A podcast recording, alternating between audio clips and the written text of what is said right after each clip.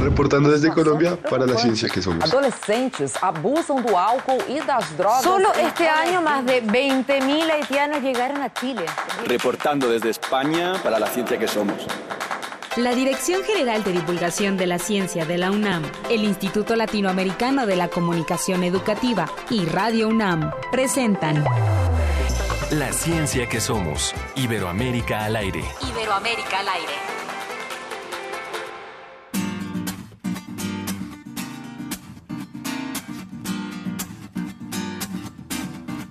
Diga não ao racismo. Diga não ao preconceito. Diga não ao genocídio do meu povo preto. Diga não à polícia racista. Diga não a essa militarização fascista. Diga não, não fique só assistindo. Muita gente chora. Escuchando a Vía Ferreira, esta brasileña, la verdad es que muy buena selección hoy de nuestra producción. Le damos la bienvenida a la ciencia que somos de este viernes 28 de septiembre. Mire, hoy habíamos quedado de que íbamos a celebrar nuestro aniversario. Hoy estamos cumpliendo un año al aire, gracias a usted, gracias a Radio UNAM, gracias a Lilce, gracias por supuesto a la Dirección General de Divulgación de la Ciencia y gracias por supuesto también a todas las emisoras en México, en Colombia, en Argentina, en España que retransmiten este, este espacio, este esfuerzo informativo. Pero eh, resulta que mi compañera Sofía Flores hoy no pudo estar. Entonces, con el permiso de usted, vamos a celebrar el aniversario la próxima semana. Retrasamos una semana el pastel, retrasamos una semana el festejo, pero de todas formas, bueno, podemos decir que inicia la semana de celebraciones de la ciencia que somos en este, en este viernes. Estamos, como les decía yo, escuchando a Vía Ferreira, ella es multiinstrumentista, cantante de jazz, blues y el alma brasileña, la temática social especialmente relacionada al feminismo negro se convierte en una importante característica de su trabajo. Vamos a escuchar un poquito más con esto que se llama Diga No, Diga No.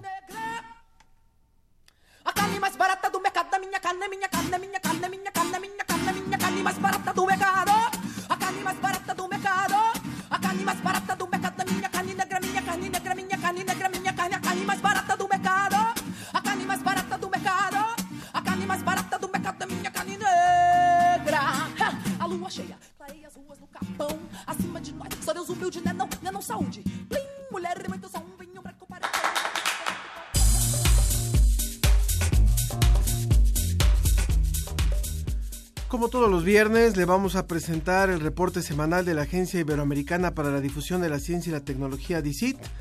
También el derecho a la salud es vital y le vamos a platicar acerca del octavo Congreso Iberoamericano de Derecho Sanitario.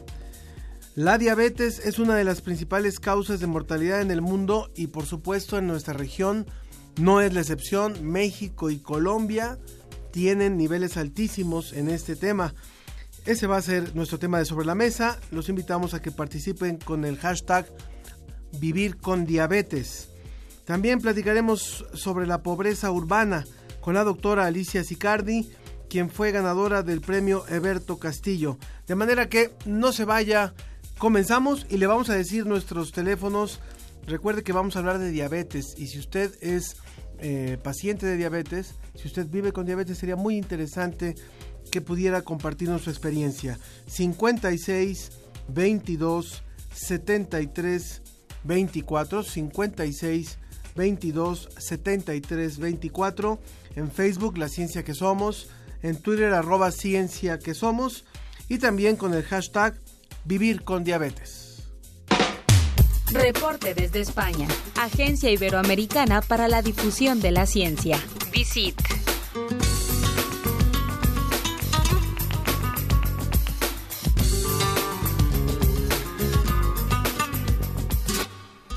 Mi querido José Pichel, ¿cómo estás? Te damos la bienvenida a nuestro espacio de este viernes y a su espacio también, al espacio de la agencia DICIT. ¿Cómo te va? Buenas tardes.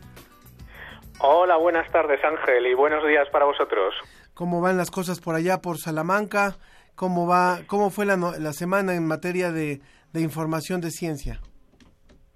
Bueno, pues como siempre, muy intensa. Eh, la verdad es que estamos teniendo, bueno, pues muchos, muchos congresos eh, científicos destacados, muchos acontecimientos eh, muy interesantes. Os lo digo casi todas las semanas, pero es que creo que es un evento muy importante, la celebración del 800 aniversario de la Universidad de Salamanca, y precisamente por eso, pues no dejamos de tener acontecimientos científicos relevantes.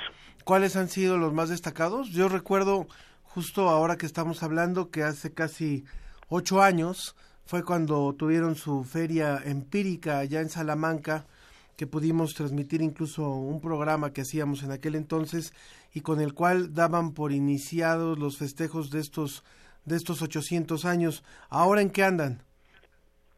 Bueno, pues eh, ahora andamos, como te decía, eh, sobre todo en muchos congresos eh, científicos destacados. Por ejemplo, se ha celebrado por primera vez un congreso mundial de facultades de farmacia y ha tenido lugar, pues esta semana aquí en, en, Salamanca han venido representantes de universidades de todo el planeta y, bueno, han puesto un poco sobre la mesa, desde luego, avances científicos, pero también, eh, teniendo en cuenta que eran facultades de farmacia, pues ha tenido mucha relevancia el tema de la educación, de la educación en, farmacia, eh, cuáles son eh, las diferentes visiones que hay en, los países del mundo y, bueno, también un poco con, con la idea de unificar criterios y con la idea de, bueno, pues converger un poco en titulaciones y en, distintas experiencias, por supuesto también en, investigación, que es la parte que a nosotros eh, siempre nos parece más relevante. Excelente, excelente forma de celebrar los 800 años de una universidad que ha sido emblemática para toda la región. Recordemos que el modelo de la Universidad de Salamanca, después de la, de la conquista, fue uno de los modelos más importantes que permearon en las universidades de América Latina. Bueno, ¿qué información tenemos hoy eh, con respecto a las notas del, del portal DICIT? Bueno, pues ya que hemos empezado por, eh, por hablar de estos eh, acontecimientos, pues eh, si te parece, una de las notas que teníamos previsto comentar es precisamente una que se enmarca de este, dentro de este primer Congreso Mundial de Facultades de Farmacia. Y es que Manuel Elkin Patarroyo, este científico colombiano que lleva tantas décadas ya luchando contra la malaria, pues ha anunciado que el próximo año, en 2019, va a comenzar a administrarse una nueva vacuna contra la malaria. Eh, Patarroyo es un, personaje eh, científico muy conocido. En Nueva York, eh, sobre todo. En Colombia, desde luego en, nuestros países. también ha sido, ha, obtenido uno de los premios de ciencia más relevantes, el más importante que se da aquí en España, que es el Premio Príncipe de Asturias. Y bueno, pues ha anunciado aquí en Salamanca, en el marco de, de este congreso, pues eso, que en algunos países eh, de África y en su país, en Colombia, va a comenzar a administrarse esa vacuna contra eh, la malaria, eh, que es fruto de su investigación de, de, muchos años. Qué noticia, ¿eh? Qué noticia. Patarroyo, si mal no recuerdo, está en alguna universidad de Nueva York o en algún instituto allá en Nueva York desde hace algunos años, ¿no? Eh, sí, ahora la verdad es que ahora mismo no, no le tengo ubicado, no sé si, si está en Estados Unidos o trabaja más en, en Colombia eh, directamente. También es verdad que eh, visita muchísimo España, tiene una relación eh, también muy especial aquí con, con Salamanca y eh, trabaja también eh, en colaboración con la Facultad de Farmacia eh, de aquí, donde, bueno, pues también el desarrollo de, de vacunas es eh, una parte muy importante. Pero eh, vaya sobre noticia, todo desarrollo. Sí, desde luego es, es una noticia muy, muy relevante. O sea, eh, que en el próximo año estaremos, eh, seremos testigos de, del lanzamiento de una nueva vacuna contra la malaria, producto de la investigación de un investigador colombiano y de sus equipos, por supuesto, que muchas veces por eso destaco que él está colabora con diferentes instituciones en distintos países porque la ciencia no tiene fronteras y este beneficio por supuesto que tampoco tendrá fronteras. ¿Qué más tenemos, José? Bueno, pues eh, eh, siguiendo un poco eh, con, con bueno, pues con, con, el tema, porque sabes que, que bueno, la malaria eh, tiene que ver mucho con, con, los mosquitos, ¿no? La transmisión de, de la malaria. Sí. Y tenemos una noticia que, que me parece también eh, muy interesante en este sentido, porque resulta que en Brasil han descubierto 29 nuevas especies de mosquito. Y bueno, me, me parece que ya en alguna ocasión eh, lo hemos comentado aquí, que nos resulta muy curioso que a estas alturas, en el siglo XXI, se sigan descubriendo nuevas especies animales. Pero es así, es un hecho. Eh, resulta que en muchos países eh, todavía desconocemos toda la biodiversidad que, puede haber. En el caso de Brasil, cuando hablamos de descubrir especies, eh, seguro que todos pensamos inmediatamente en la Amazonía, en el Amazonas, en esa eh, bueno selva tan intrincada, eh, ¿verdad? a la que es muy difícil acceder. bueno, pues resulta que no, que eh, estos eh, mosquitos, eh, que en principio pertenecen todos a, al mismo género, al género que han llamado manota los investigadores, pero dentro de ese género habría hasta 20 especies de mosquito distintas, están en la costa atlántica, estarían en la selva atlántica, es decir, en, en la costa de, del país, en los lugares más habitados. Por eso resulta todavía más sorprendente un descubrimiento como este, porque no se trata de lugares deshabitados e inaccesibles como nos podemos eh, imaginar a veces cuando hablamos de descubrimiento de nuevas especies, sino de eh, bueno pues las zonas de Brasil que precisamente están eh, más habitadas y aún así pues eh, nos sorprende este tipo de descubrimientos científicos. Los mosquitos que han encontrado tienen un, un, tamaño muy pequeño de 1,5 milímetros a, a 3 milímetros como máximo y lo han descubierto investigadores eh, brasileños en colaboración con investigadores europeos, sobre todo de Finlandia y, y de Estonia. Y eh, bueno, pues eh, parte de las muestras que han recogido eh, van a pasar a formar parte de la colección que tiene la Universidad de, de Sao Paulo. Se calcula, fíjate, ¿Sí? que entre el 15 y el 20% de la biodiversidad de la Tierra se encuentra en Brasil. O sea que, eh, teniendo en cuenta que todavía nos queda mucho por conocer, seguro que no es la última sorpresa que nos da este gigantesco y, y apasionante país. Claro, hay que destacar que cuando estamos hablando de, de, estas especies de mosquitos, no todos tienen vinculación con el tema de, de, la enfermedad que hablábamos, de la malaria, ¿no? O sea, son no, simplemente no, para hacer la aclaración, no. para hacer la aclaración, son 20 nuevas especies de mosquito que se descubren en Brasil. Y dicho sea de paso, perdóname, José, nada más para complementar la trascendencia de la primera nota que nos diste, que tiene que ver con este anuncio de este investigador colombiano Patarroyo, el doctor Patarroyo, que yo creo que lo, lo, veremos muy pronto tal vez en, el, en, los Nobel de Medicina, ¿verdad? Porque él, eh, lo que estamos, frente a lo que estamos es, por ejemplo, en el 2015 se registraron 212 millones de casos de la enfermedad que según eh, ciertas estimaciones costaron la vida de 429 mil personas y que la principal región que está afectada por este por este mal es justamente el África subsahariana, el África de la parte sur, que es la parte más eh, más pobre, digamos, con el 90% de los casos de la malaria y el 92% de los casos de muerte, para que tengamos una dimensión de la trascendencia de este anuncio que acaba de hacer el doctor Patarroyo y de cómo es importante seguir identificando, como en este caso de la segunda nota que nos das, el, el, la diversidad de eh, que con la cual se cuenta, por ejemplo, en el caso de los mosquitos, obviamente no todos, no, no vinculados con la malaria, ¿verdad? Hablemos de tu tercera nota, por favor, José. Bueno, pues eh, acabamos con un eh, tercer tema que eh, tiene que ver eh, con el medio ambiente. Es un reportaje que nos llega eh, desde Venezuela, desde el Instituto Venezolano de Investigaciones eh, Científicas y nos habla de cómo a las playas y en general también a, las aguas, a los ríos y, al mar, bueno, pues está causando un deterioro muy importante del, hábitat y en concreto, pues del hábitat marino y de esas costas y eh, bueno pues de, esas playas que tanto nos gusta disfrutar y que cada vez están eh, más contaminadas.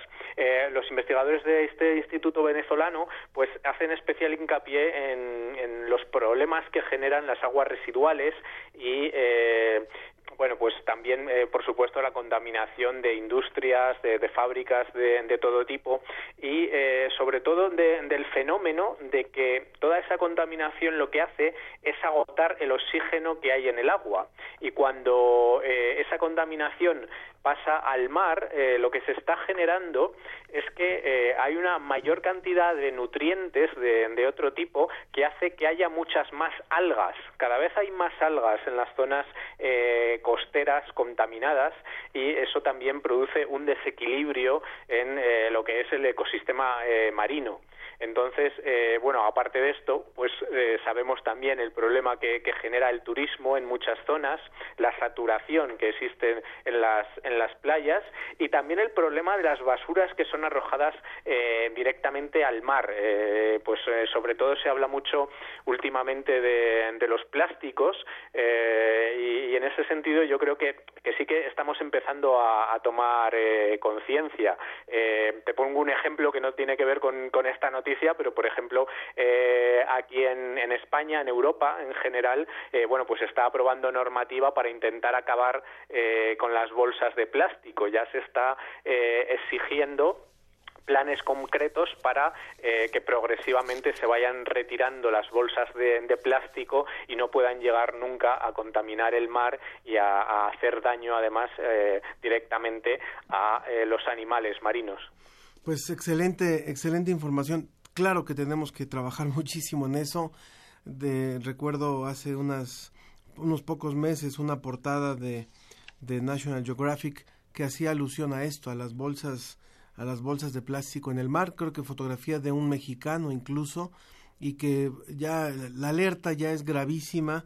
Eh, el uso de plástico indiscriminadamente, de bolsas de plástico y también indiscriminadamente y la basura arrojada al mar.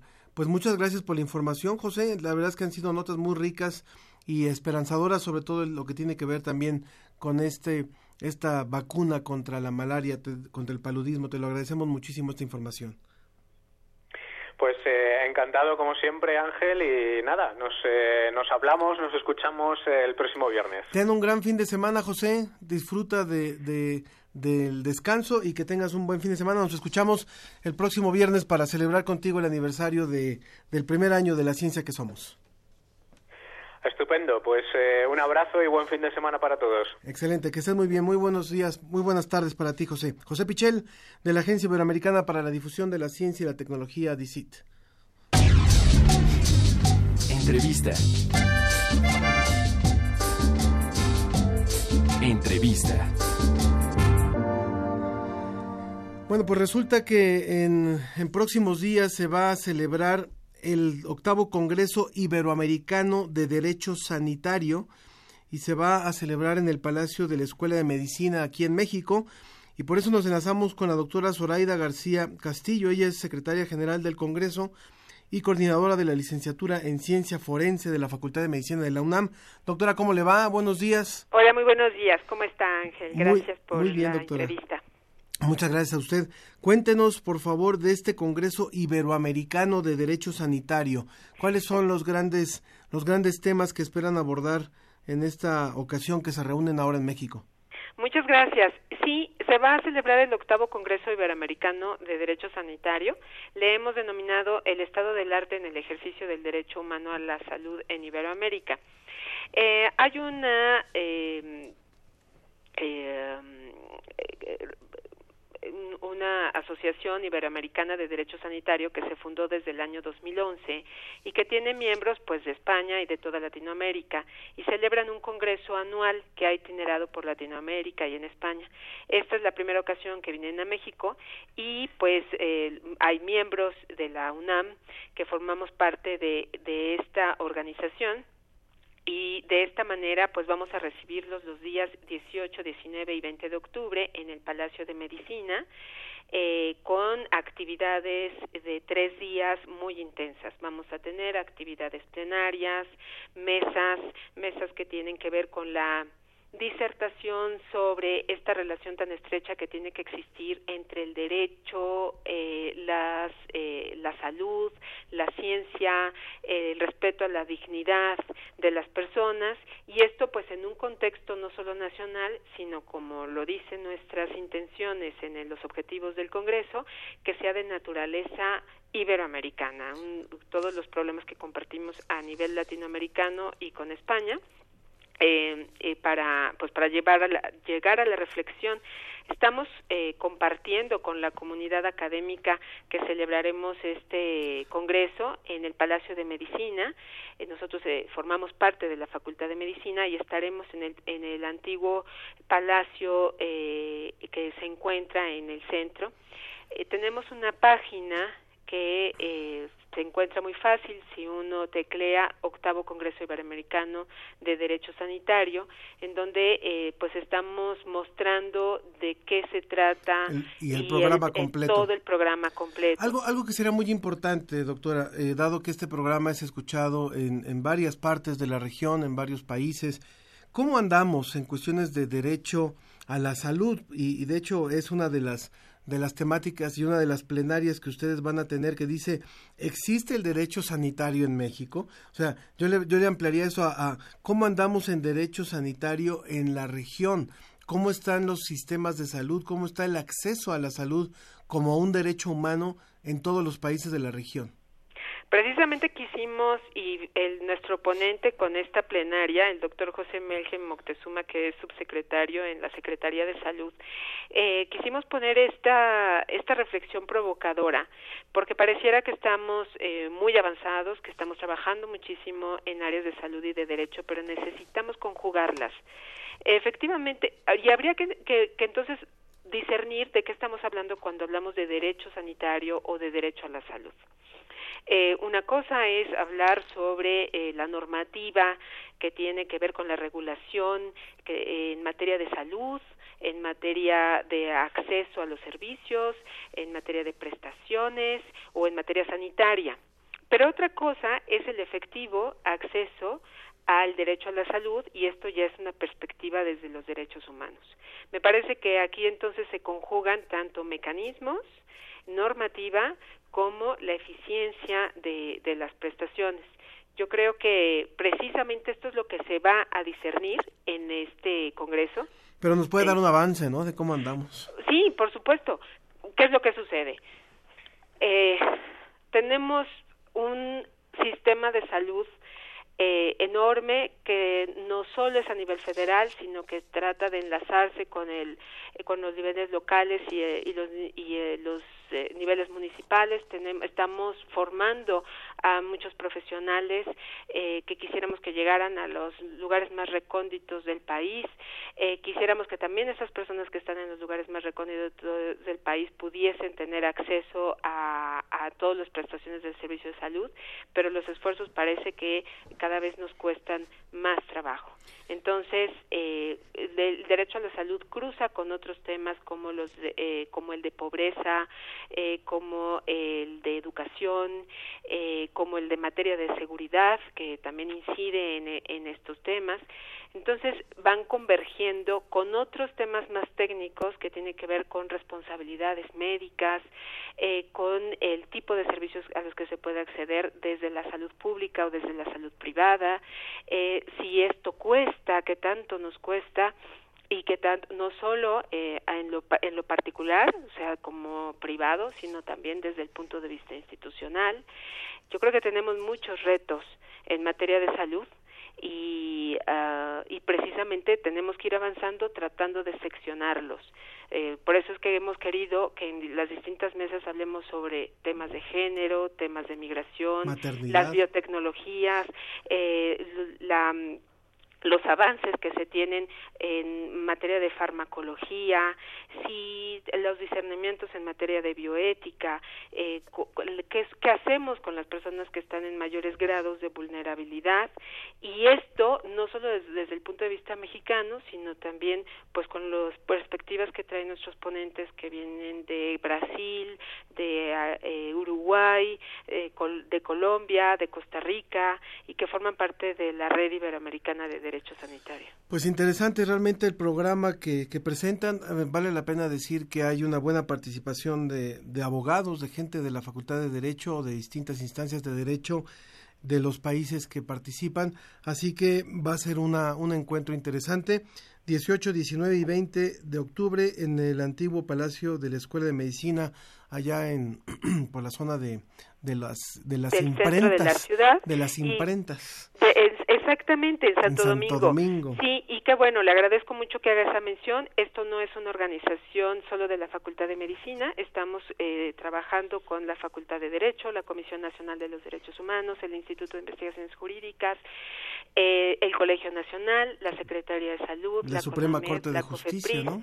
sí el, la Suprema Corte de Justicia la Barra Mexicana Colegio de Abogados la, la FEM y es un esfuerzo conjunto que eh, también pues tiene con esta multidisciplinariedad tratamos de precisamente analizar un tema que no solo se debe de ver desde la salud sino desde el derecho desde los factores económicos de los factores bioéticos y de respeto a derechos humanos. Muy bien. Pues entonces para las personas que estén interesadas y que quieran participar simplemente busquen en algún buscador de internet, octavo Congreso Iberoamericano de Derecho Sanitario, también lo vamos a poner en las redes de nuestro programa. Congreso Iberoamericano de Derecho Sanitario, 18, 19 y 20 de octubre. Déjeme decirle que eh, están abiertas las inscripciones, uno se puede inscribir en esta página, que para buscar octavo tiene que ser con número romano, y también eh, pues vamos a dar eh, constancias con valor curricular expedidas por la Facultad de Medicina si se cubren el 80% de las asistencias. Muy bien. Doctora eh, Zoraida García Castillo, muchas gracias por haber participado con nosotros en el programa. Le agradezco. Que esté muy bien. Vamos rápidamente a escuchar una cápsula que nos ha preparado nuestro compañero Leonardo Santiago acerca de las colillas de cigarros. Escuchen, fumadores, y recuerden el teléfono 5622-7324. ¿Usted considera que eh, en México realmente gozamos de un derecho sanitario? Participe con nosotros.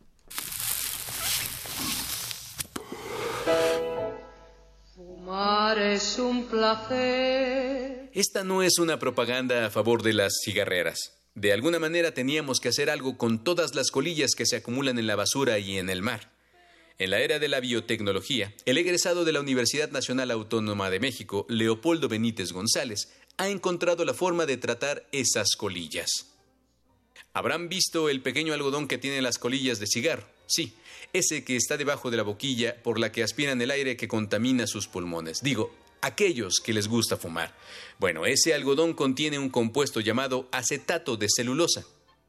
A través de un proceso biotecnológico se degrada y desintoxica el acetato de celulosa, o sea, la colilla, usando un microorganismo que permite obtener la celulosa empleada para obtener papel. Como tiene propiedades térmicas y aislantes, se pueden crear fundas, suelas o aislantes térmicos y acústicos, entre otras cosas. Y digamos que hay materia suficiente para metros y metros de aislantes, porque, ah, como fuman.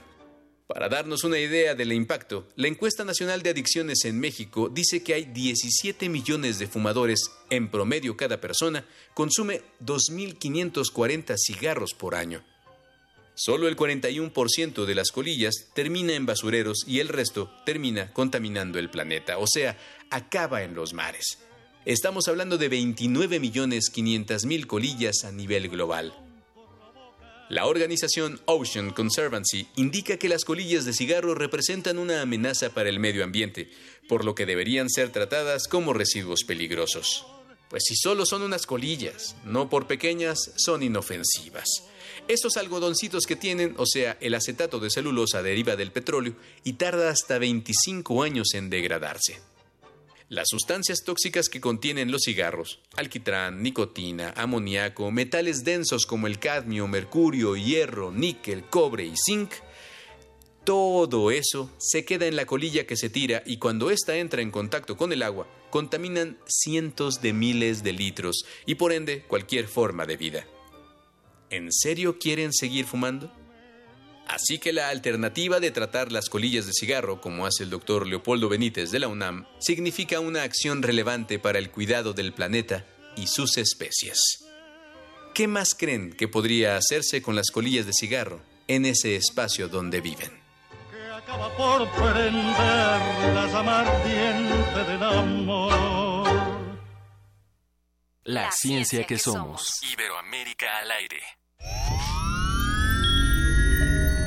En alguna dimensión de este infinito número de universos, existe un tren que conecta a Londres con Beijing.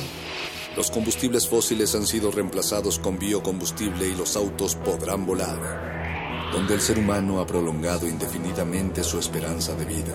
Y su conciencia podría trascender su muerte. Ese universo podría ser nuestro universo. Resistor. Esto es una señal. Miércoles. 22 horas. Por el 96.1 de FM. Radio UNAM.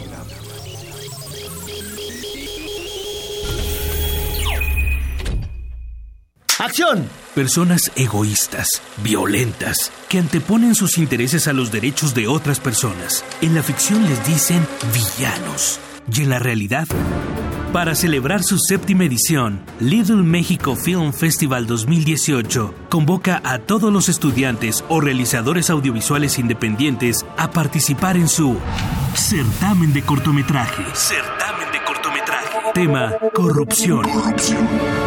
Participa con el género que mejor se acomode a tu estilo. Ficción, documental, animación, experimental y fusión. ¡Silencio va a correr! Tienes hasta el 30 de septiembre. Consulta las bases en www.limefilmfest.com. ¡Córrela! Realidades en pantalla que superan a la ficción cotidiana. Little Mexico Film Festival. ¡Corte y queda!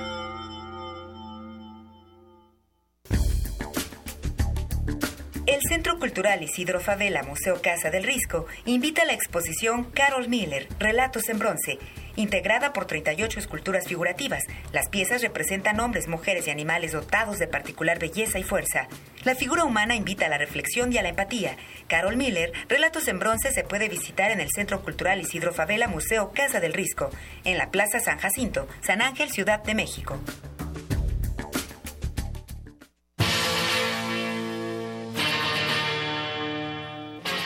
Después de 50 años, cuando despertamos, el rock seguía ahí. Como los dinosaurios que nunca existieron, dejó huellas de su paso por el mundo. El rock fue la música de la juventud de los años 60 y 70. Hoy la desenterramos para volver a vivirla, para emocionarnos con ella. Cuando el rock dominaba el mundo. Todos los viernes a las 18.45 horas, por el 96.1 de FM. Radio UNAM, Experiencia Sonora.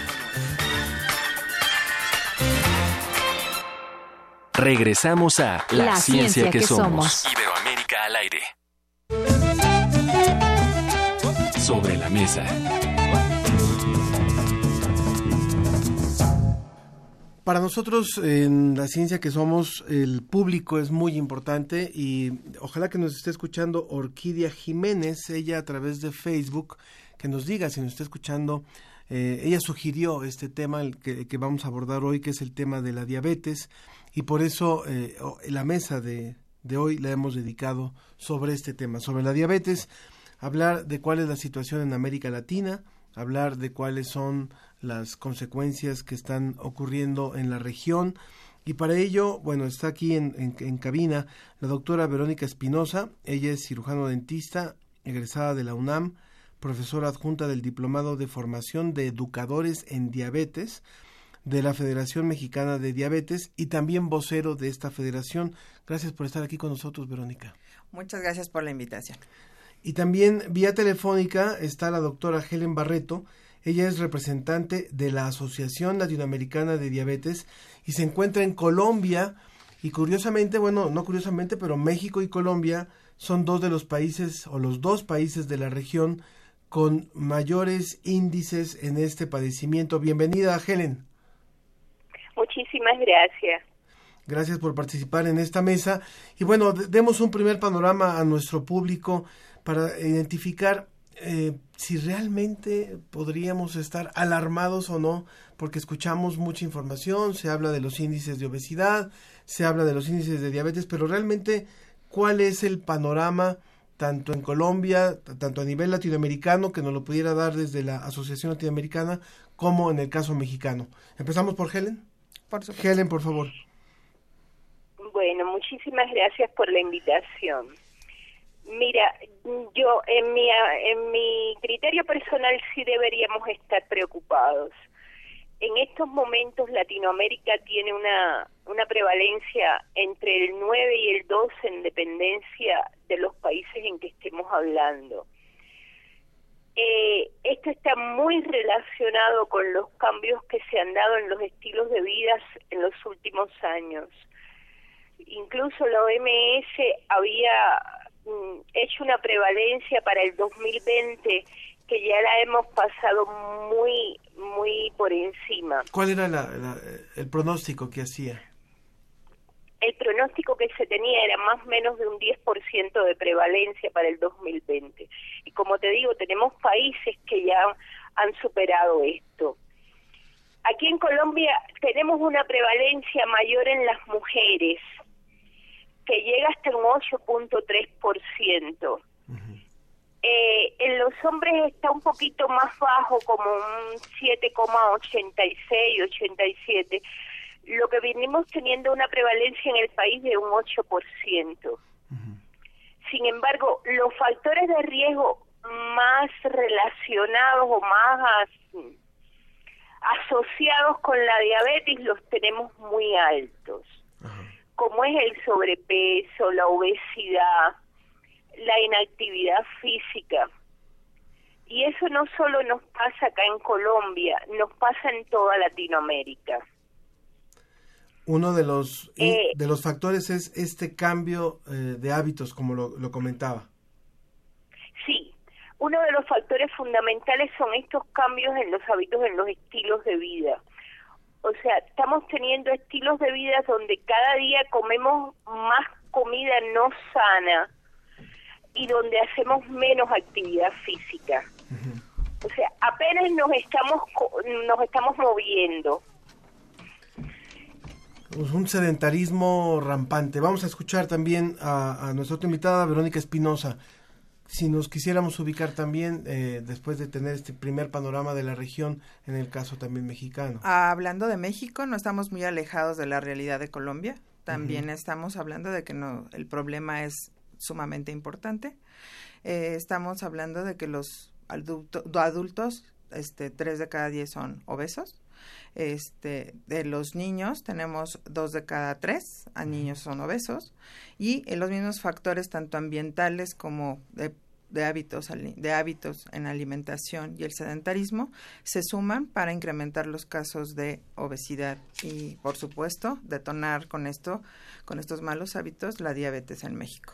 Estamos hablando que es la segunda causa de muerte en el Así mexicano. Eh, en las en la encuesta nacional de salud de medio camino nos está informando que eh, es la segunda causa de muerte en nuestros adultos, así como también tenemos el segundo lugar, en una de las principales causas de discapacidad a edades muy tempranas debido al desconocimiento de, de vivir con diabetes o de, este, de los descuidos en, en el tratamiento, en el paso del tratamiento. Si quisiéramos hablar, Helen, de a nivel región, ¿a quién, a quién le conviene, a quién le conviene este, este consumo desmedido? ¿A quién le conviene esta explosión de casos de diabetes? Porque pareciera que estuviera, que estuviera, que se hubiera eh, previsto, que se hubiera programado, que se hubiera planeado, porque es, es un crecimiento desbordado en muy poco tiempo. Bueno, yo pienso que si hablamos con ética nadie le convendría. Claro. Pero bueno, en este caso, los que más se favorecen con los pacientes con diabetes son la industria farmacéutica. O sea, existen una cantidad increíble de medicamentos para tratar la diabetes. Eh, eso ha crecido muchísimo en los últimos años. En, en los últimos años también está todo el tema de la industria de la alimentación, la propaganda que se le hace en esta industria. Y eso es lo que yo creo que es lo que uno de los factores de riesgo que nos está llevando a la diabetes. Verónica. Para México, eh, eh, bueno, principalmente para la Federación Mexicana de Diabetes, no creo que haya conveniencias. A la, digo, honestamente, a la Federación Mexicana de Diabetes, a ella le ocupa, le preocupa y está comprometida a fomentar como herramienta esencial la educación. Yo creo que podríamos tener todos los, todas las propagandas y todos las, los alimentos y todas las cosas por fuera, pero nosotros tenemos la firme este, visión de que un paciente, una persona, una familia, una sociedad educada desde el punto de vista del cuidado individual, lógicamente vamos a cuidar a nuestra familia, lógicamente vamos a cuidar a nuestra sociedad. Y entonces vamos haciendo pequeños cambios esenciales con unas con conductas fácilmente, ahora sí que adoptadas de manera a, a convertirlas a hábitos que nos lleven a cabo a un cambio, a un cambio de conducta, que es lo que necesitan las personas que viven con diabetes. Por eso la, la, la, la, parte esencial, la parte fundamental en lo que se basa la Federación Mexicana de Diabetes es en la educación. En la educación hacia profesionales de la salud, con sus diplomados, en educación hacia la sociedad con sus congresos, con sus cursos, en la motivación a la participación en el Día Mundial de la Diabetes y todo, todos los eventos que conllevan esta, esta, que no nada más es la formación del Círculo Azul, sino es también tener compañías profesionales en todas sus áreas para cubrir todos los campos esenciales que necesita este paciente, esta familia y esta sociedad. No podemos centralizarnos nada más en el paciente, tenemos que centralizarnos en la familia, tenemos que, que contagiar con esta educación a la sociedad. Eh, a veces yo, yo, he escuchado ese término que me parece que es muy, muy claro, eh, un poco técnico, pero es el que hay personas que crecen o crecemos en un ambiente obesogénico, es decir, donde hay mucha información y mucha propensión a la obesidad. ¿Podríamos decir entonces que países como, como México o como Colombia, que son dos de los que presentan los índices más altos en la región, son países obesogénicos? Es decir, todo, eh, toda la publicidad, todo el ambiente, toda la moda, toda la, lo, lo, que tenemos como costumbres, como hábitos, nos, nos empujan hacia ser obesos? Helen? Eh, sí, yo, yo pienso que nosotros tenemos una cultura alimentaria que nos lleva a eso, pero concuerdo con lo que estaba diciendo la doctora. Eh, la educación es la base del tratamiento de la diabetes, pero no solo para el paciente diabético. Yo creo que además hay que llevar basándonos en eso que usted está planteando de la obesidad, a la educación, a la población en general. O sea, tenemos culturas de alimentos con altos niveles calóricos, pero es que no nos han enseñado en muchas ocasiones, no solo a los médicos o no solo al personal paramédico, sino a la población a comer saludable. Y entonces creo que cuando nosotros estamos hablando de diabetes, de obesidad, de este tipo de, de patologías, una de las cosas en que nos debemos enfocar es justamente en cambiar esos hábitos. Y esos hábitos no se cambian no solo para los médicos o los pacientes ya diabéticos, sino para toda la población si no es con educación. A ver, pero eh, estamos hablando entonces de una educación que tendría, eh, que pareciera que tiene que revertir algo que se modificó. Sí, y, y, yo le preguntaría, o sea, ajá, adelante. Yo creo que, o sea, que no solo es revertir algo, tenemos una cultura ancestral donde nuestros alimentos tienen alto, alto poder calórico, pero es que antiguamente hacíamos mucha actividad física. En estos momentos mantenemos esas mismas dietas y sumado a toda la comida que chatarra que existe en estos momentos en el mundo y además hacemos muy poco ejercicio. Entonces sí, habría que dar educación para tratar de revertir esa forma o ese estilo de vida que estamos teniendo ahora. Se suma a esta conversación la doctora Ana Rodríguez, profesora del Departamento de Embriología de la Facultad de Medicina también de la UNAM. Gracias también por estar aquí con nosotros, doctora. Muchas gracias. Y eh, bueno, a ver, ¿cuándo, ¿cuándo se dio la ruptura? Porque eh, si, si ahora tenemos que reeducar, si ahora tenemos que capacitar en sentido, quiere decir que hasta cierto, hasta ciertos años, hasta ciertas décadas del siglo pasado, los mexicanos comíamos bien, por ejemplo, en el caso mexicano, o los colombianos, comíamos bien y hacíamos ejercicio, por lo cual no había los índices de diabetes y de un momento a otro o, o de unos de unos años a otros se transformó por completo esto y, y nos volvimos un países gordos. Doctora. Eh, muy buena eh, reflexión y, y, la participación de la persona que acaba de hablar. La doctora Helen Barreto. Ah, muy bien, estoy completamente de acuerdo. De hecho, eh, yo tuve la fortuna de estar en la clínica Jocelyn durante dos años, que es un centro altamente especializado en diabetes. ¿En dónde? En, en Boston, uh -huh. pertenece a la Universidad de Harvard y, y, tienen muchos adelantos en el tratamiento del paciente con diabetes. Y definitivamente, a pesar de ver todos los aspectos moleculares que hay actualmente y los medicamentos y las innovaciones tecnológicas, estoy convencida que la base es la educación. Y, y como bien dijo, o sea, ¿qué fue lo que pasó? Pues lo, lo, que pasa ahora es que las mujeres nos hemos metido ya también a trabajar al igual que el hombre, el dinero no alcanza.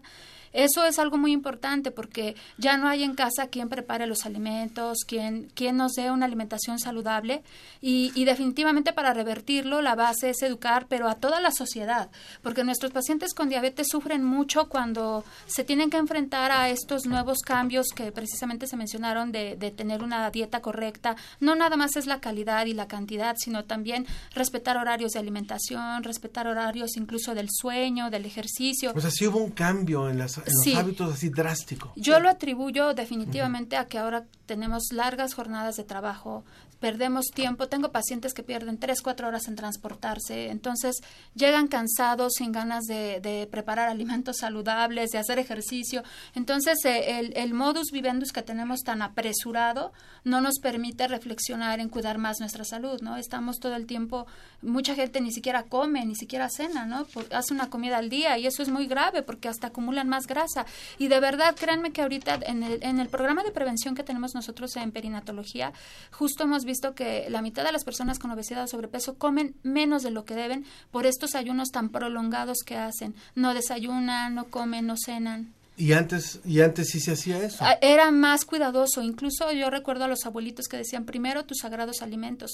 Era muy respetuoso el horario de alimentarnos. Ahora es un caos. Todo el mundo está trabajando, corriendo, la escuela, los tráficos. Y eso no nos permite tener orden en, en los horarios y en la cantidad y calidad de alimentos. Nosotros en nuestro estudio acabamos de publicar uh -huh. eh, eh, cómo logramos que el 80% de los niños perdieran peso y se revirtió la prediabetes que tenían ya niños de un promedio de 12 años, el 29% tenía prediabetes y lo revertimos a 9%.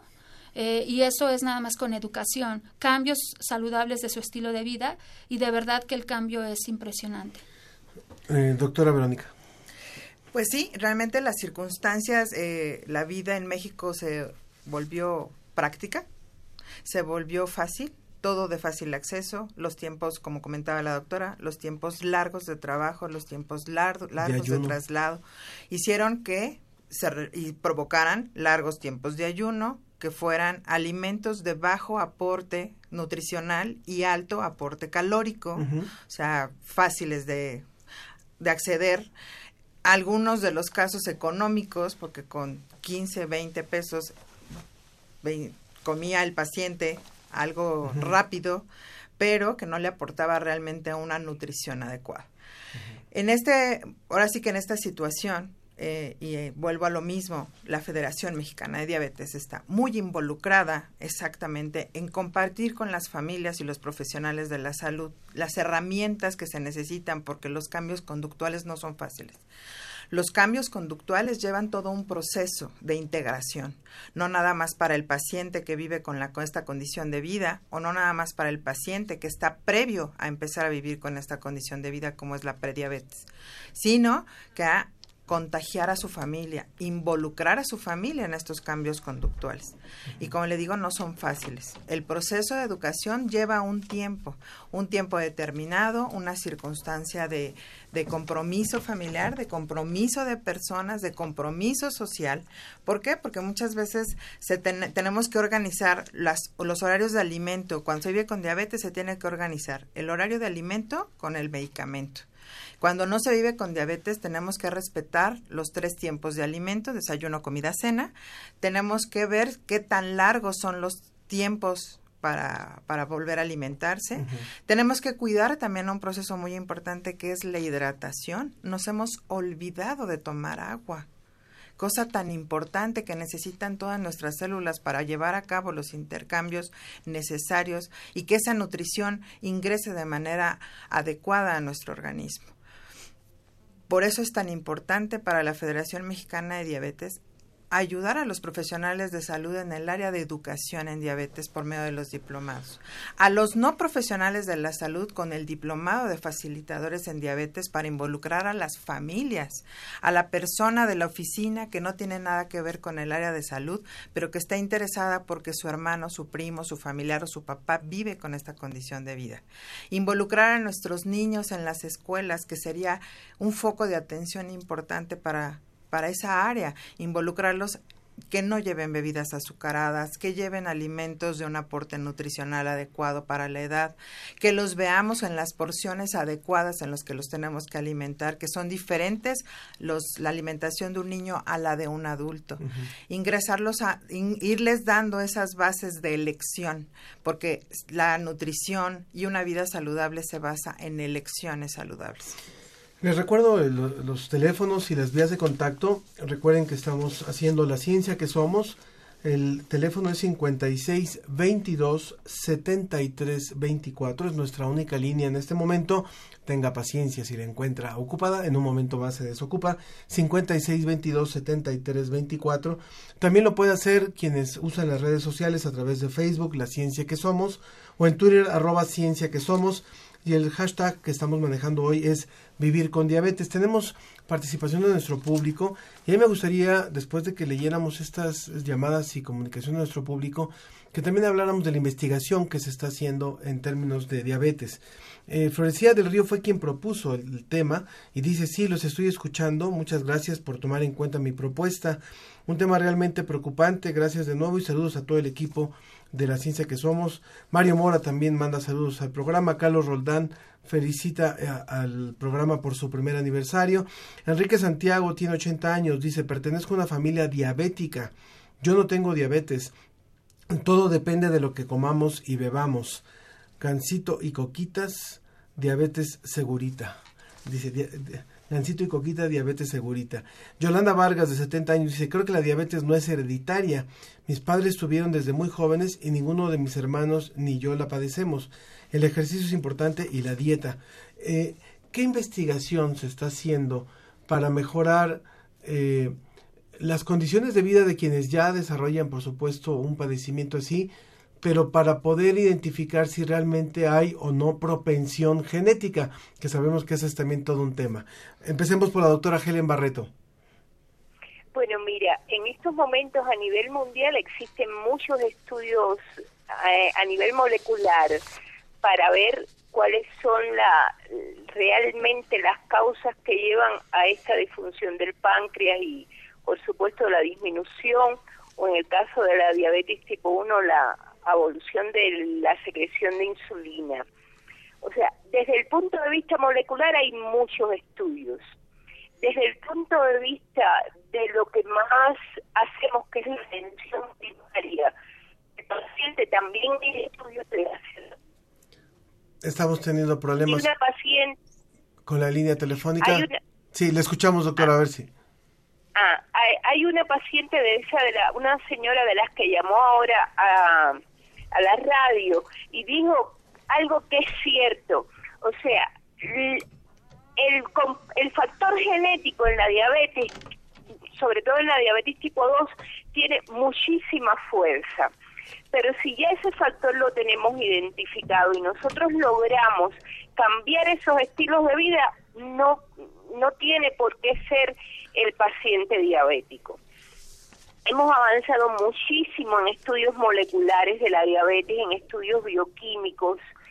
Yo creo que eso es importante, es muy importante, pero también hay que ver, estudiar, analizar cómo está el actuar de las personas para ver cómo nosotros podemos disminuir un poco lo relacionado con la prevalencia de la diabetes.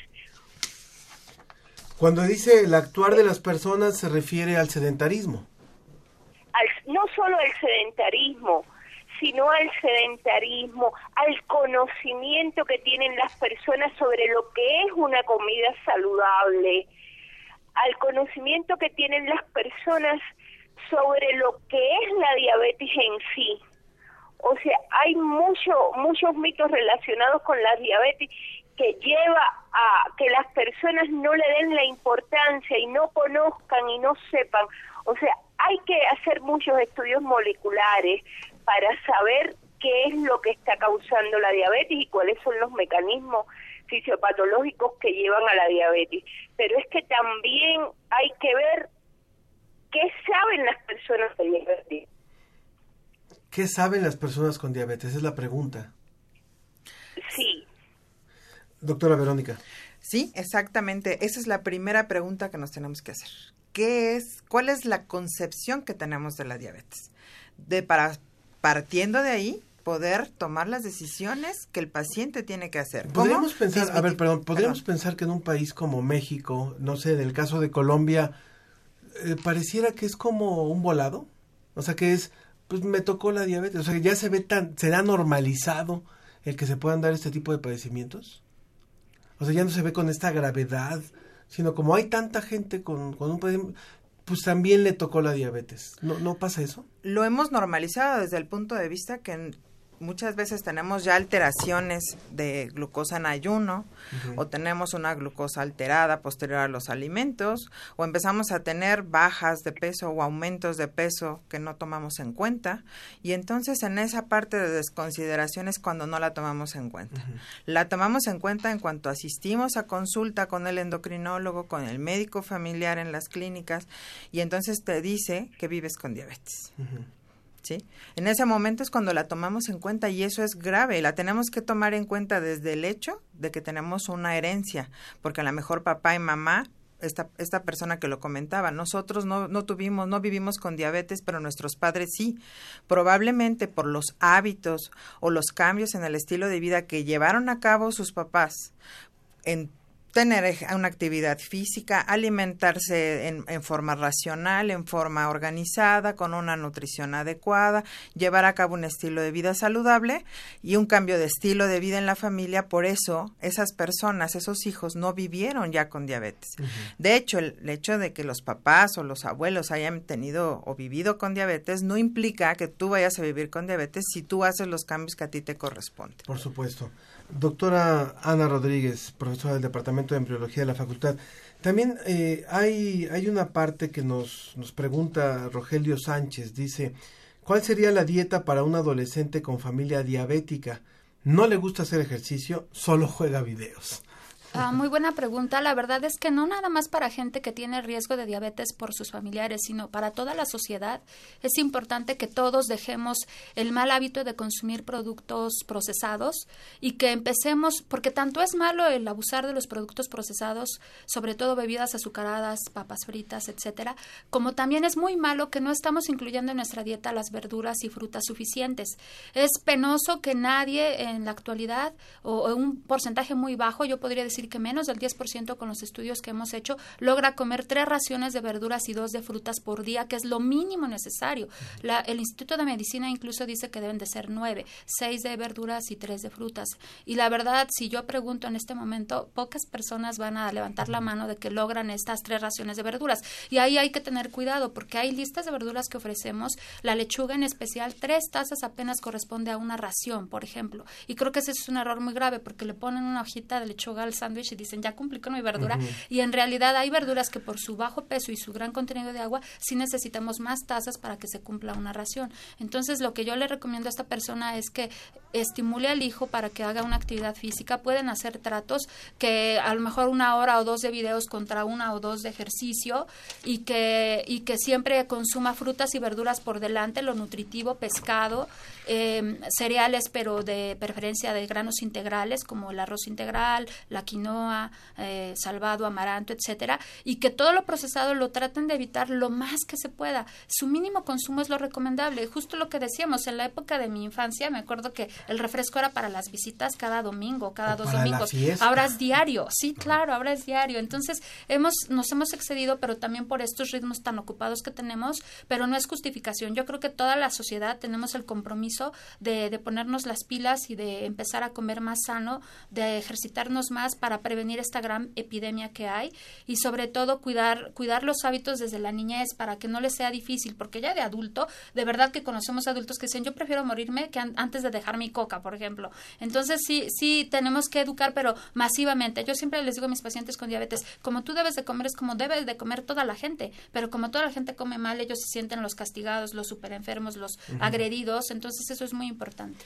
¿Es cierto que hay entonces eh, un factor genético? O sea, cuando se ha hablado, por ejemplo, del, del genoma del mexicano que nos predispone a la, a la, a la obesidad y por ende a, estos padecimientos?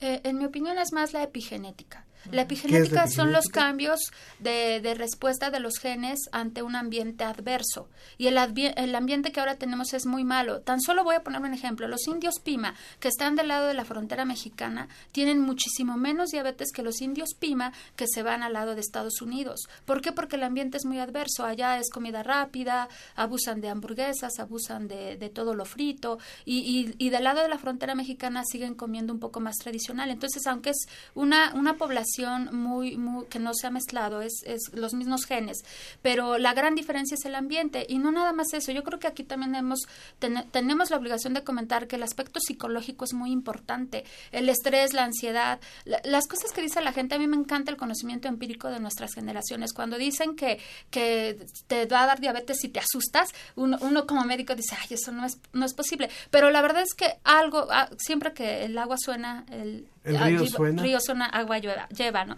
Entonces realmente la gente eh, sí ha visto que es muy claro cuando hay un evento muy fuerte de estrés, de ansiedad, pérdida de un familiar, si ya estaba a punto de que le diera la diabetes, pues es un detonante. Y justo hay dos publicaciones recientes muy interesantes que demuestran que cuando se tuvo un, un evento muy fuerte, muy, muy estresante en la vida de una persona, eso los predispone más a tener diabetes. Bien, tenemos todavía algunas preguntas del público y nos queda poco tiempo, entonces tenemos que darle salida. Dice Lucía González, es muy cierto lo que dice la doctora, no sé cuál de las tres, porque todas las tres son doctoras, ¿verdad? Pero dice, la SEP, que es la Secretaría de Educación Pública, debería prohibir las porquerías que les venden a los niños en las tienditas de las escuelas.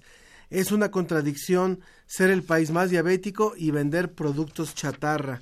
Eh, también eh, María Guadalupe Flores dice, tengo diabetes desde hace años. La diabetes es una enfermedad terrible. Los médicos no nos dicen qué alimentos debemos o no comer. No nos atienden como deben a un diabético. ¿En dónde, eh, nos, nos, debería decir en dónde se está. Ah, sí, dice aquí dónde se está atendiendo. Dice, ellos no conocen nuestra dieta adecuada. En el hospital Subirán, que es el hospital de, de nutrición, me dieron una dieta equivocada, como los lácteos, que hacen mucho daño. No hay productos específicos para diabéticos, sí los hay, eso sí hay que eh, considerar, ¿no? Pero no es bueno que abusen de ellos porque se, les dan muchos sustitutos de azúcar y en abundancia tampoco son buenos, cambian okay. la flora bacteriana. Dice, los nutriólogos tampoco lo saben, hay una ineptitud en el sistema de salud, en la Universidad de Chapingo ahora la atienden y se siente mejor. ¿Qué Muy tendrían bien. que decir al respecto? Con respecto a lo que nos están comentando de de que no las atienden adecuadamente. Regularmente sabemos que en el sector salud los médicos están sobresaturados para poder atender. Por eso los invitamos a que visiten a un educador en diabetes. Con un educador en diabetes, nosotros estamos del otro lado de la parte médica, somos profesionales de la salud, pero trabajamos específicamente con el cambio de estilo de vida y de conductas para el paciente. Específicamente a qué horas van a tomar los alimentos, cómo los van a tomar, qué tipo de grupos de alimentos incluir, qué tipo de actividad física puede, puede hacer, puede realizar. Exactamente, es combinar ir a nuestro médico, nuestro endocrinólogo, nuestro médico tratante y asistir a una consulta con el educador en diabetes. En el caso de Colombia, doctora Helen Barreto, ¿qué están haciendo ustedes en el tema de, de educación y de información a la población para tratar de revertir este problema?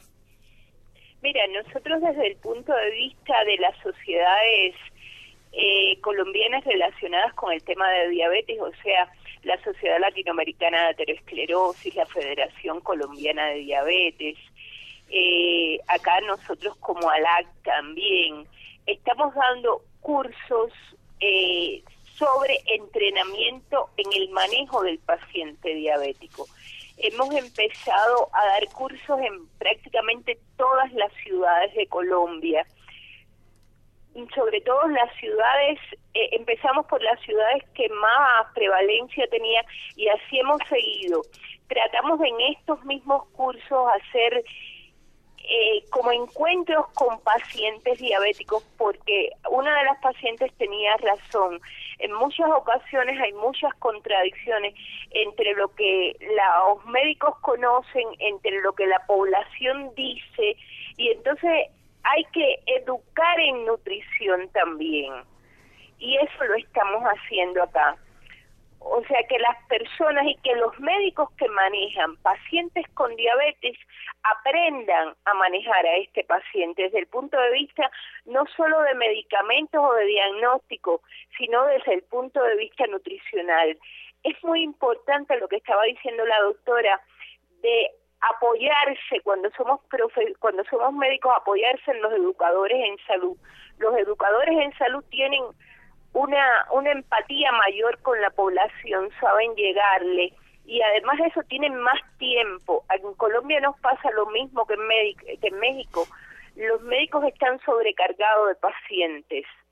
Y entonces eso lleva a que la educación no siempre sea la prioridad en la, en la consulta clínica y es importante apoyarse uno de otro. Yo creo que este es un trabajo que, que es de todos y eso es una de las cosas que nosotros tratamos de hacer.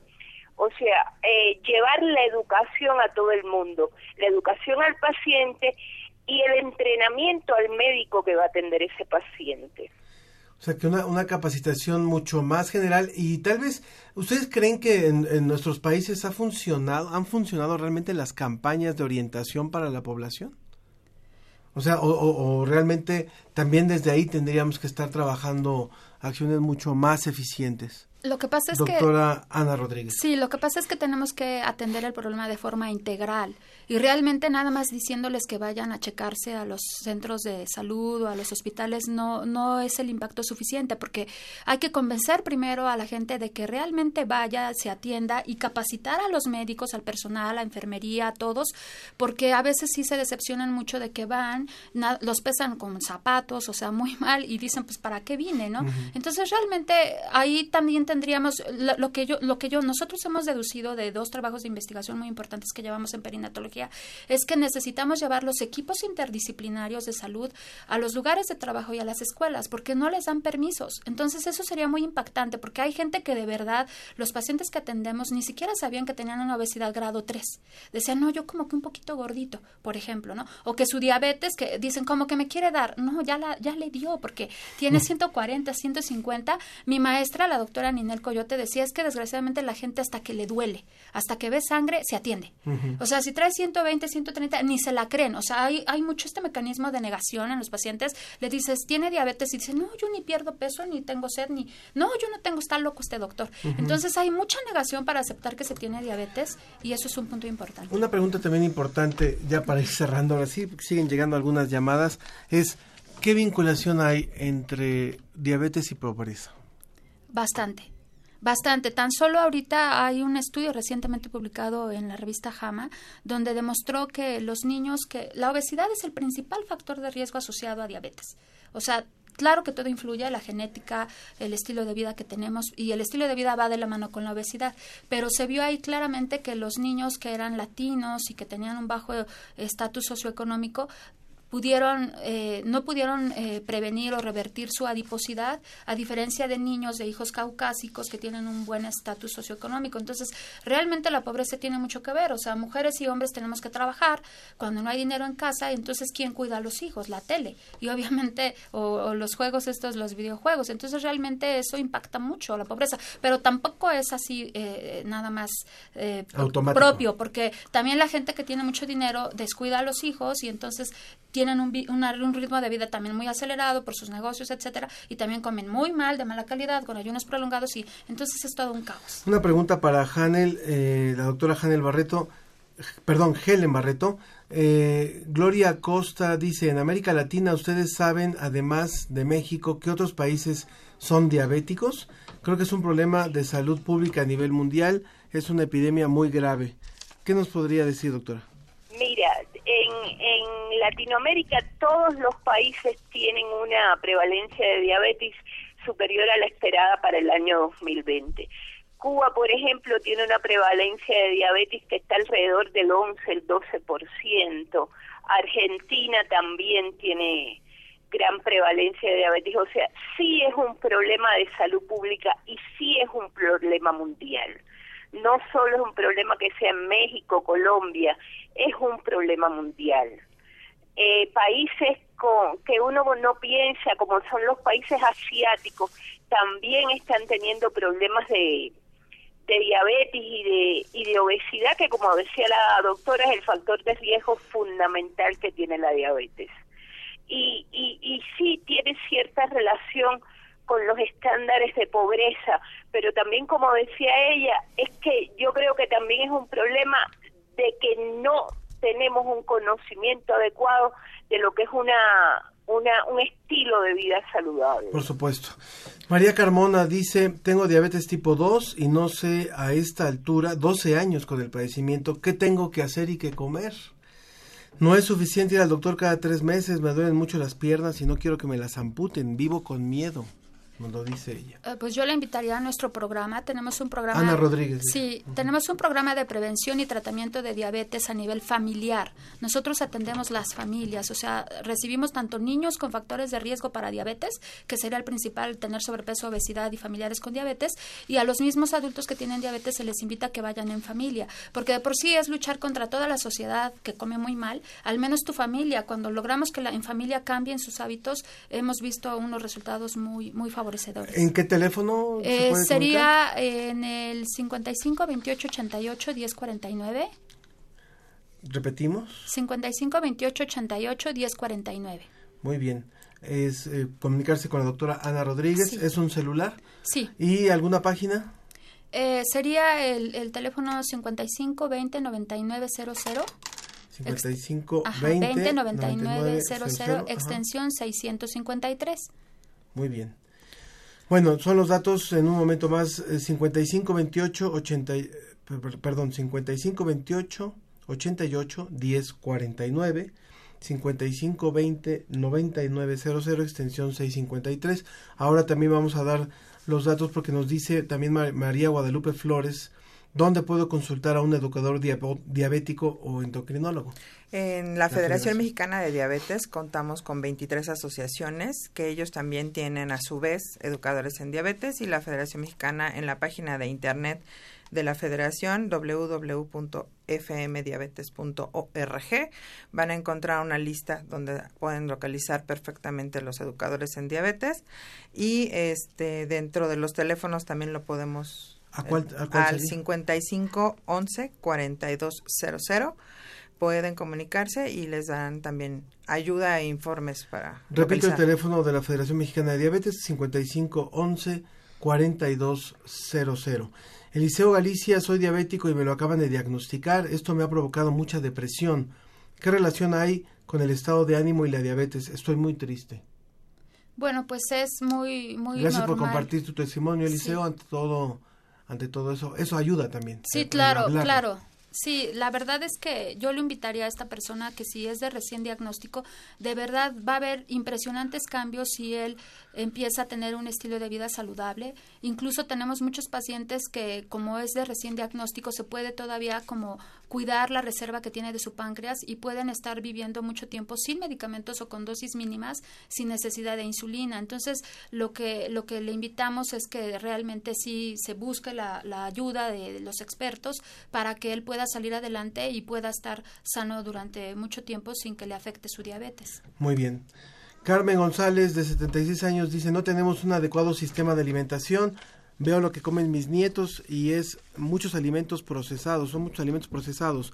No comen frutas ni hacen ejercicio y la clase de educación física es una tomada de pelo. bueno, y por último, Melissa dice, estoy desayunando y escuchando el programa de diabetes. Le tuve que dar la mitad de mi pan a Oso, su perro, que nos, y nos comparte la foto. Bueno, por algo se empieza. Eh, eh, ¿Algún comentario final, por favor, Helen Barreto? Sí, yo creo que, que, como decía ahorita, al ser esto un problema de salud pública, es un problema de todos, o sea, es un problema de políticas públicas, es un problema de la familia, es un problema del sector médico. Yo creo que si nosotros realmente queremos disminuir la prevalencia y la incidencia de diabetes en Latinoamérica, tenemos que trabajar todos unidos. Muchas gracias por haber participado, Helen Barreto, representante de la Asociación Latinoamericana de Diabetes, ALAD, en Colombia. Muchas gracias. Por favor, un comentario final, doctora Verónica Espinosa, de la Federación Mexicana de Diabetes.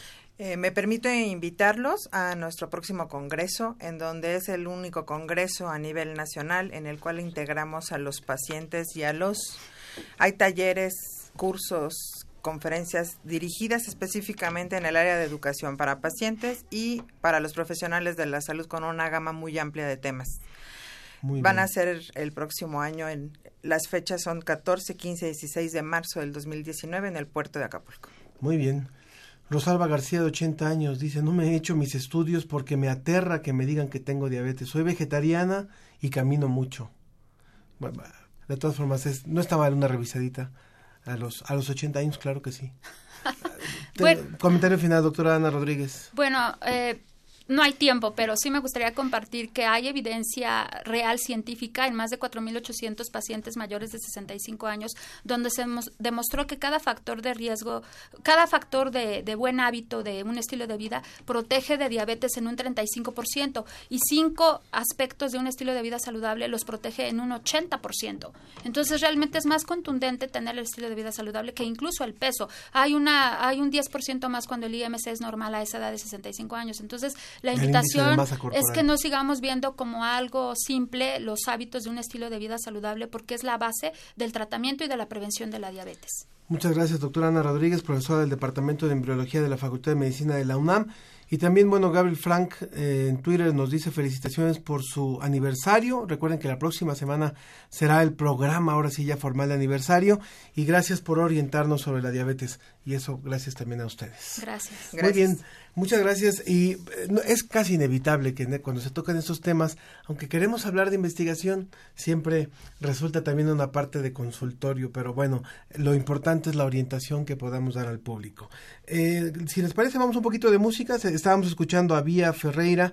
eh, hoy vamos a, vamos a escuchar esta que se llama Miss Beleza Universal. Y continuamos con la recta final de la ciencia que somos.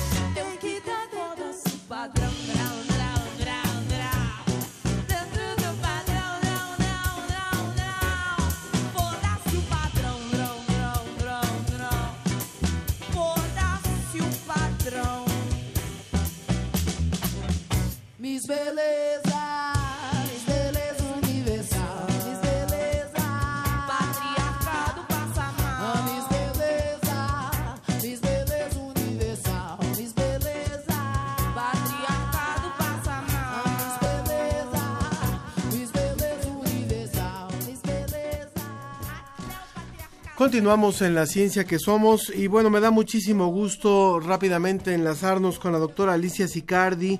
Ella es investigadora del Instituto de Investigaciones Sociales de la UNAM. Ha estudiado muchísimo la Ciudad de México y ha estudiado también el tema de la pobreza urbana.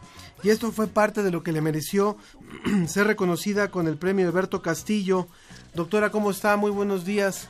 Buenos días. Felicidades por este reconocimiento. Muchas, pero muchas gracias. Doctora, ¿por qué es importante estudiar la pobreza urbana?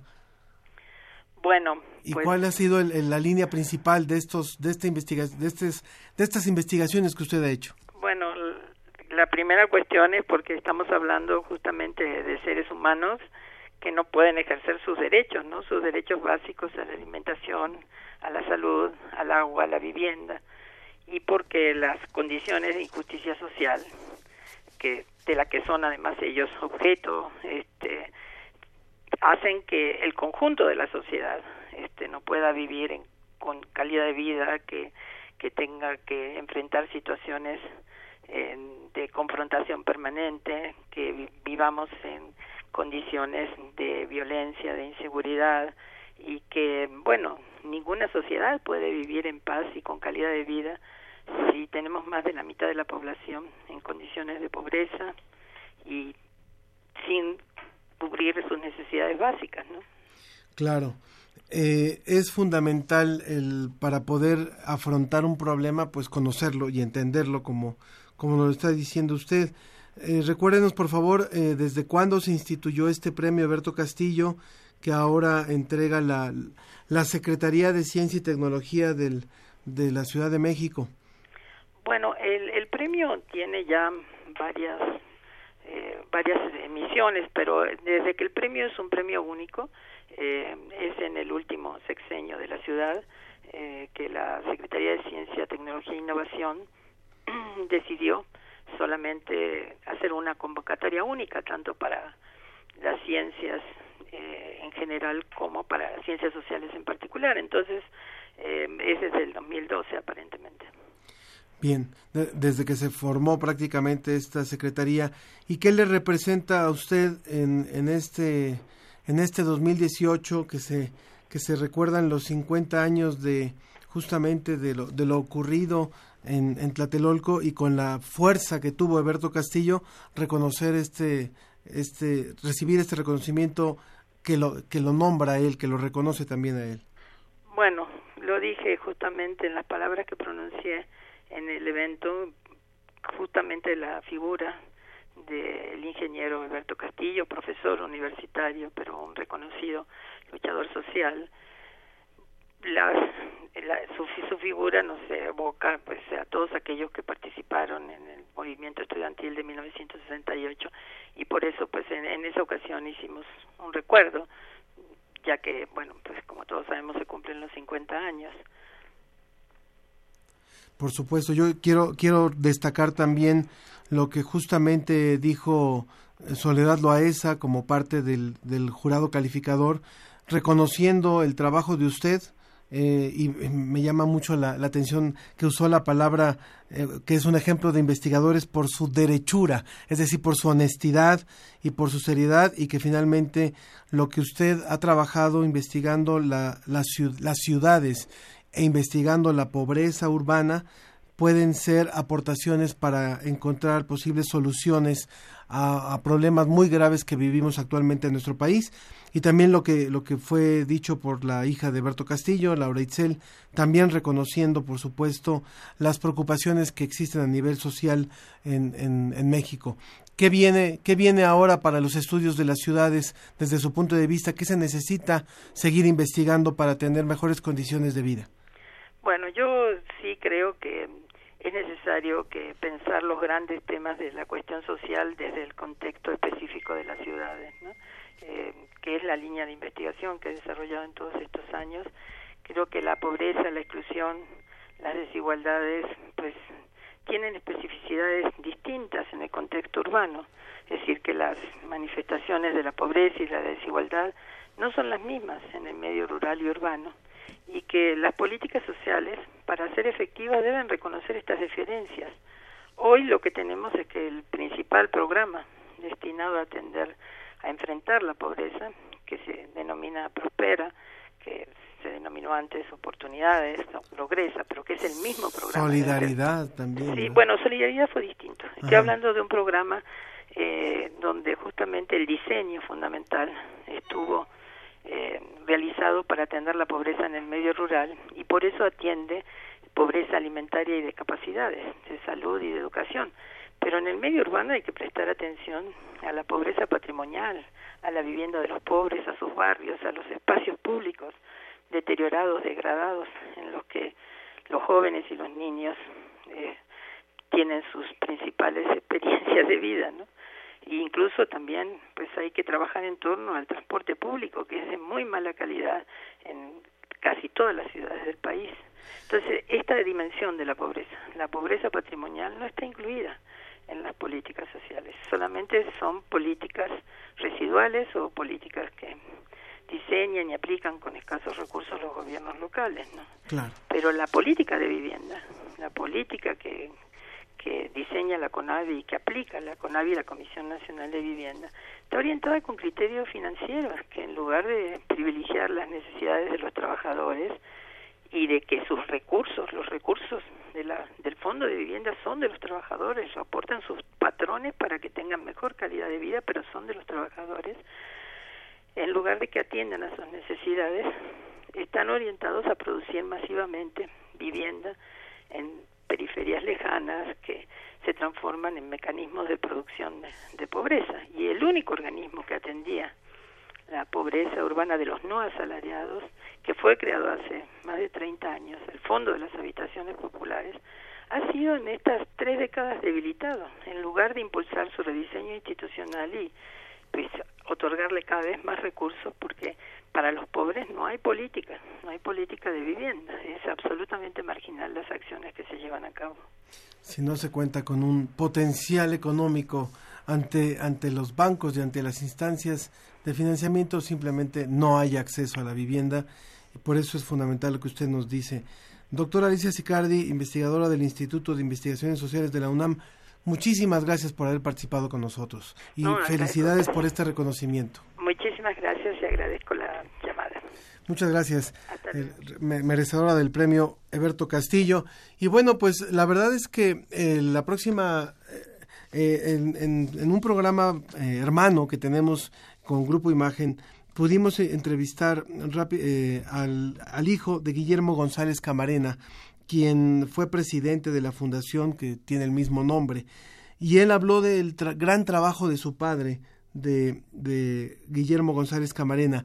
Bueno, pues resulta que después de entrevistarlo, un par de semanas después, falleció el hijo de Guillermo González Camarena. Esto ocurrió apenas el 15 de septiembre y quisiera yo que, que retomáramos una parte de la entrevista que le hizo el equipo de radio de la Dirección General de Divulgación de la Ciencia al, al hijo de Guillermo González Camarena, quien fue eh, originalmente quien dio el paso para la televisión a color, un invento que transformó eh, la, la televisión en el mundo. Vamos a escuchar rápidamente un fragmento de esta entrevista.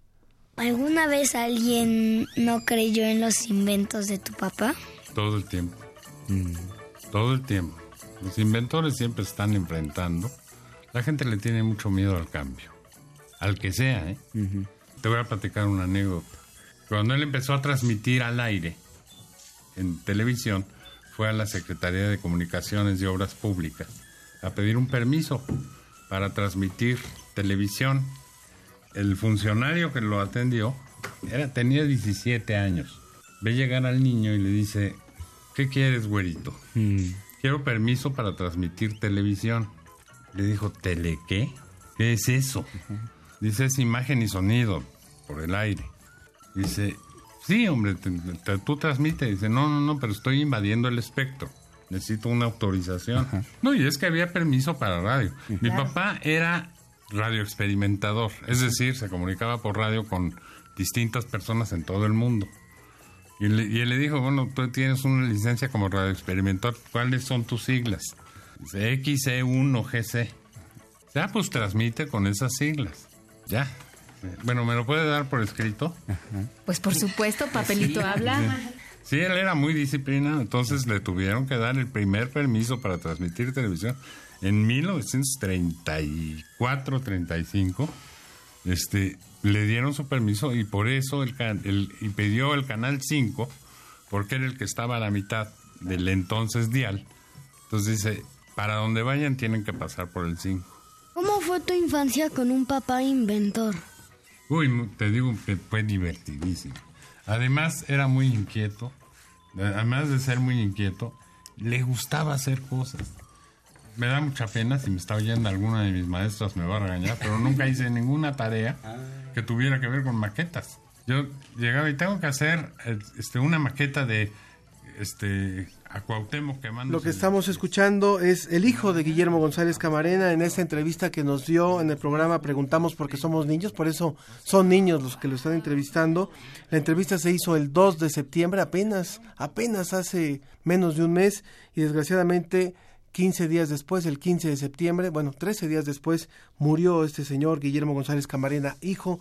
Si ustedes quieren escuchar la entrevista completa, pueden buscar en el Sound- SoundCloud de la DGDC, en el SoundCloud de la DGDC, DGDC UNAM, ahí está la entrevista completa. Bueno, nos despedimos, agradezco muchísimo a todo el equipo que hizo posible este programa, La, eh, La Ciencia que Somos, Susana Trejo, Janet Silva, Ciaña Velázquez, Ricardo Pacheco, Arturo González y Claudio Gesto. Yo soy Ángel Figueroa y los espero la próxima semana, ahora sí, ahora sí, con Sofía Flores, mi compañera, para celebrar el primer año al aire de La Ciencia que Somos. Que tenga un excelente fin de semana. Muy buenas tardes. Agradecemos tu compañía. Nos escuchamos la próxima semana en punto de las diez y media de la mañana. La ciencia que somos. Iberoamérica al aire. Una producción de la Dirección General de Divulgación de la Ciencia de la UNAM, El Instituto Latinoamericano de la Comunicación Educativa y Radio UNAM.